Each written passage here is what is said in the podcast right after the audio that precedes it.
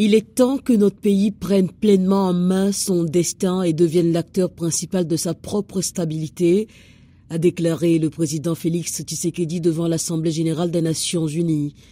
Il a notamment demandé à l'ONU d'accélérer ce retrait et de sanctionner toute personne physique et morale reconnue comme auteur, co-auteur et complice des crimes de guerre commis en RDC.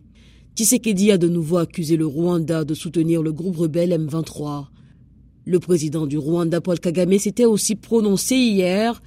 Il a mis l'accent sur la crise de la dette qui pèse sur les pays en développement, notamment les coûts d'emprunt plus élevés, qui entraînent une aggravation des disparités économiques, ce qui ralentit selon lui les progrès collectifs vers la réalisation des objectifs de développement durable.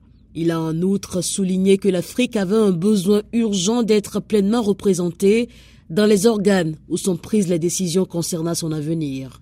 Parallèlement au débat général, s'est tenu le Conseil de sécurité des Nations Unies où s'est prononcé le Premier ministre gabonais Raymond Dongsima qui est revenu sur les conséquences néfastes du conflit ukrainien sur le continent africain. Le président ukrainien Volodymyr Zelensky a appelé l'ONU à retirer le droit de veto à la Russie, estimant que tous les efforts pour mettre fin à la guerre en Ukraine font face au veto de l'agresseur ou de ceux qui le soutiennent.